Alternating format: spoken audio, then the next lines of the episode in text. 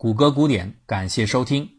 上一期节目当中，我们讲到了，随着人类科学技术的进步，在整个文明现代化的周期内，尤其是在最近几十年间，所有的生物体体内似乎都在发生着一种趋势性的变革，那就是千万年来由进化所塑造形成的体内微生物系统正在发生紊乱。我们把这种背景趋势比喻为生物界的微波背景辐射，它同样起始于一种大爆炸。但是呢，是一种无声无息的大爆炸。要解释这个论述，需要从下面的一段故事说起。在很古老、很古老的年代中，人世间的生存物质非常的稀缺，江湖上出现了众多的武林高手，他们相互比拼厮杀，不惜以命相搏，夺取宝贵的发展资源。在这场旷日持久的明争暗斗之中，每个人都不得不思索自己的立身之计。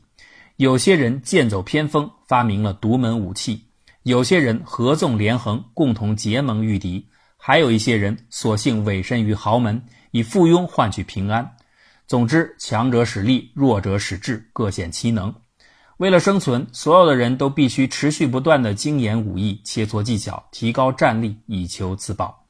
这样就搞得一时之间呢，江湖上门派林立，师徒丛生。人们相互之间的师承关系变得非常的混乱，有一些人是互相传艺、互为师徒的，还有一些人呢是徒弟有一大堆，师傅也有一大堆，难以说清他的来源。另外，有些人本身是徒弟吧，但是按照其他师们的家谱来算，他反倒又成了自己老师的师爷。反正，在这个大动荡的年代，很难说清楚谁究竟是谁。不过，这样的交叉和混乱带来了一个好处。那就是各种格斗技能和武术的门派像爆炸一样的成长与增多，我们不妨把这称为江湖大爆炸。江湖大爆炸的时代，每个门派都得有自己独特的生存策略，其中就有一种是由很古老时期的一些师兄弟们共同修炼出来的，叫做巨人化的技能。懂得这种技能的人，能够把自己的身高变得异常高大，甚至超过其他普通人身材的十倍以上。形成了独特的巨人界，这些开创了巨人界的古老祖师们，后来又在巨人化技能的基础上，各自发展分化出了自己个性化的本领，并且分别开门创派，形成了巨人界错综复杂的门派体系。在这其中，有个小小的分支叫做青梅派，因为他的门人爱穿绿色的打扮，因而得名。和巨人界的其他远亲分支一样。该门派的所有弟子全都是身材高大，但是可能因为本派的独特的修炼习惯，在漫长的时间当中，这些人的体型完全发生了改变，已经成为了异形。远远看上去，他们每个人的外形更像是一朵扫帚一样的花朵，而每个花瓣都如同一个小小的水瓶。哎，这或许能说明他们的祖师是水瓶座的。因为没有族谱，已经无法追溯到青梅派的过去，去了解他们究竟是怎样一步步把外形修炼成今天的样子的。但是青梅派却有着一种独特的生存技能。通常的人或许以为巨人界的巨人们相对于矮人界的对手一定占有明显的竞争优势，其实不然。矮人界的武林同样是门派分别，各有擅长。那些普通的身材矮小的武士们。个个身轻如燕，灵活自如，特别是他们的数量实在众多，因此在资源的整体竞争中完全不落下风。巨人界的战士不得不想出各自的应对之策，青梅派也是如此。他们的弟子不管走到哪儿，总是会发现自己正被矮人界的一大群对手包围着。为了有效地遏制对手对资源的争夺，他们必须认真地观察矮人们，并且思考应对之策。在江湖当中，不管是矮人界还是巨人界的武士，绝大部分个体都有一个共同的特点，那就是身穿一种特殊的锁链铠甲。这种甲胄编织的坚固致密。为什么武士们都要有这么一套铠甲呢？难道是为了躲避敌手的刀枪吗？其实不是，这套铠甲不是用来防御外人的，而是用来保护自己的。原来呀，大部分的武士天生都会一种武功，叫做吸星大法。这是一种很深厚的内力，这种内力可以随时随地的把外界的物质和能量吸收到自己的身体当中。这听起来像是一件好事儿，但是凡事都得有个度。如果吸取的能量和物质太多了，身体就承受不住，以至于浑身爆裂而死。武士们在活动的时候，内力必然是处于激发状态的，吸星大法就会不自觉地发挥作用。为了防止外界的能量物质被过多的吸入体内，祖师爷们就传下了这种保护性的盔甲。它可以在需要时才允许能量物质的进入，在平时它保持对外界的隔离。有了这套盔甲的防护，武士们才能够生存下来。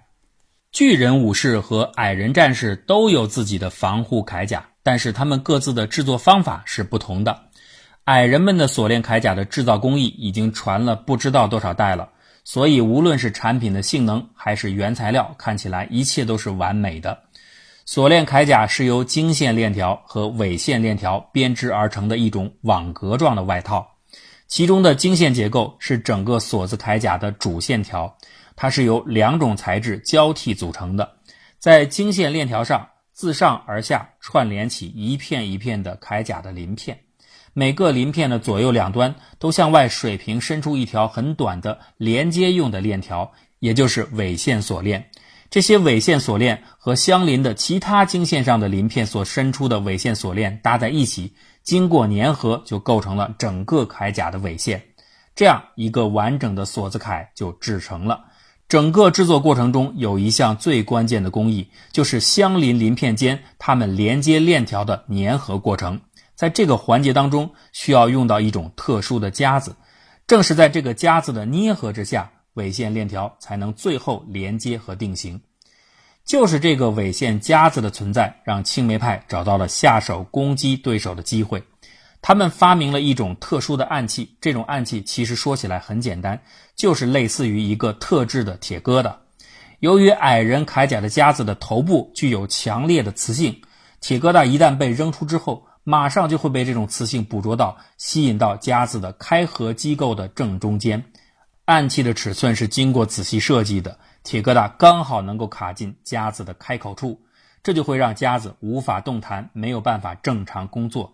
如此一来，矮人铠甲的连接链条就没有办法捏合在一处，甲胄出现了破损，而矮人武士穿上破损的铠甲就等同于自杀，因为吸星大法一旦启动，外界吸引而来的大量物质就会瞬间撑爆他们的身体，立刻使其毙命。可不要小看这个小小的铁疙瘩暗器，它解决了一个很大的难题。此前，所有的巨人战士在琢磨对付矮人的办法时，都面临着一个两难的困局。矮人和巨人的身体结构虽然有很多的不同，但是也有众多的相似之处。那任何一种攻击技能，如果不能够正确区分敌我特征的话，就很可能在杀死敌人的时候也损伤自己。青梅派的这个铁疙瘩暗器就完全不存在这个问题。巨人界的武士身上的铠甲和矮人铠甲根本是不相同的，从材料到工艺都有着本质的区别。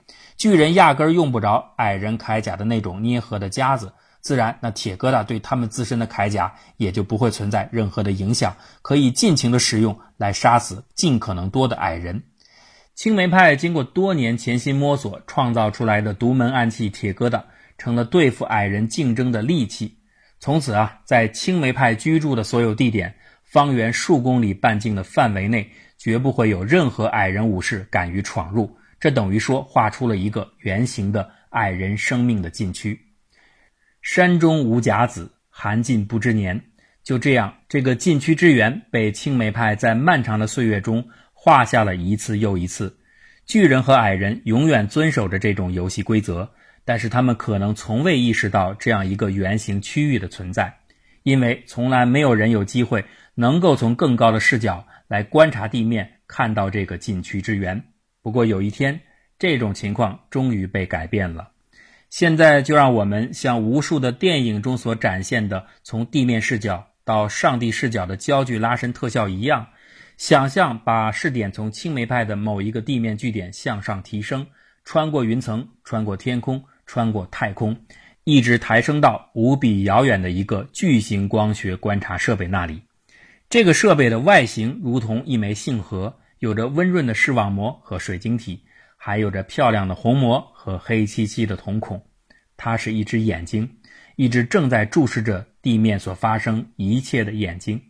听到这儿，你一定会猜测，这只巨型眼睛应该是属于神的，因为只有神才能拥有如此庞大的、跨越星系的身躯。这个猜测错了，这只眼睛真的属于一个人，一个活生生的人，他的名字叫做亚历山大·弗莱明。而这历史上首次的从上帝视角观察到青梅派禁区支援的时刻，就定格在1928年9月3日。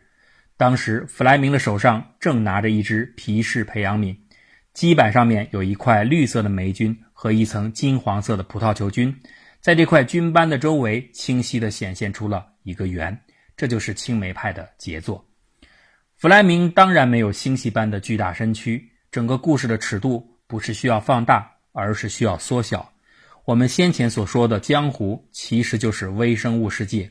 江湖大爆炸说的是生命起源的最早期，各种微生物相互之间进化关系的混乱。这种秩序的混乱严重到了什么程度？严重到了直至今日，科学家们用最先进的基因分析技术，仍然无法建立起一套准确的、有着统一共识的进化树。各种假说还在层出不穷。不过呢，这不是本期节目要讨论的内容。我们要说的是，这些古老微生物体系当中有两个较大的域——真菌和细菌，它们之间的博弈才是本期节目的重点。故事当中的巨人代表着真菌，矮人代表着细菌。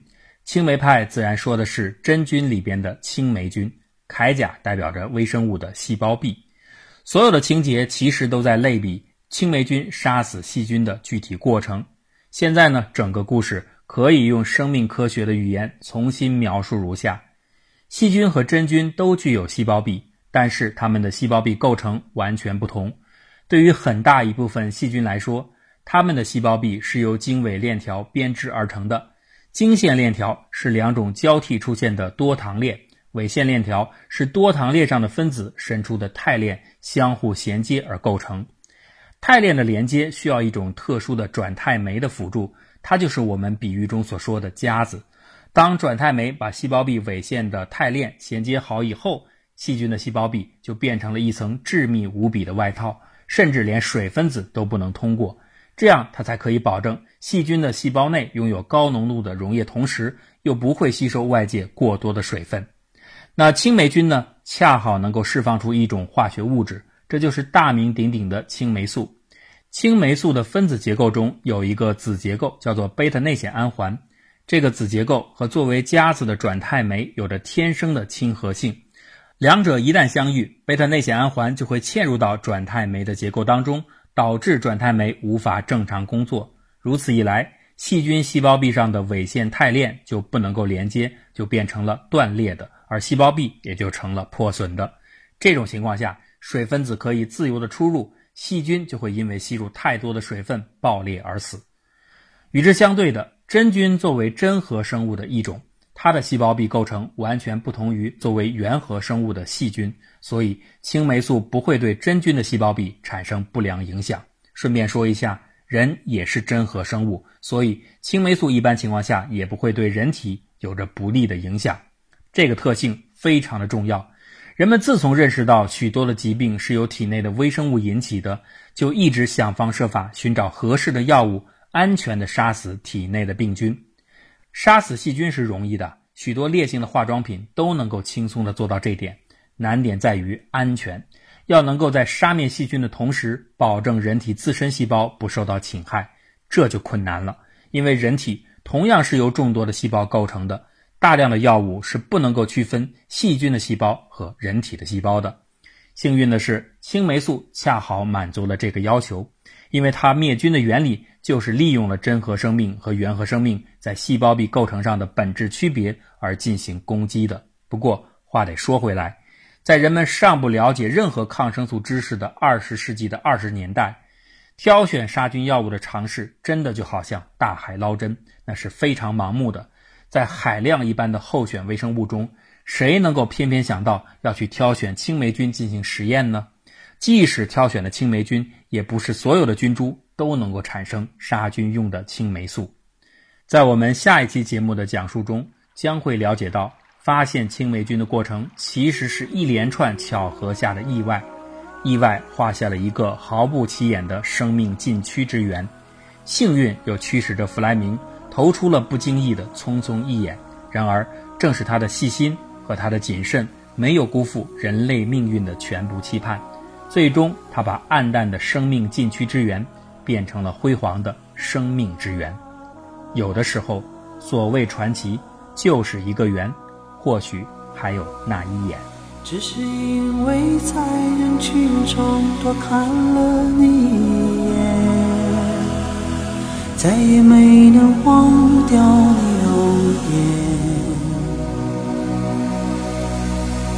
梦想着我能有一天再相见，从此我开始孤单思念。想你时，你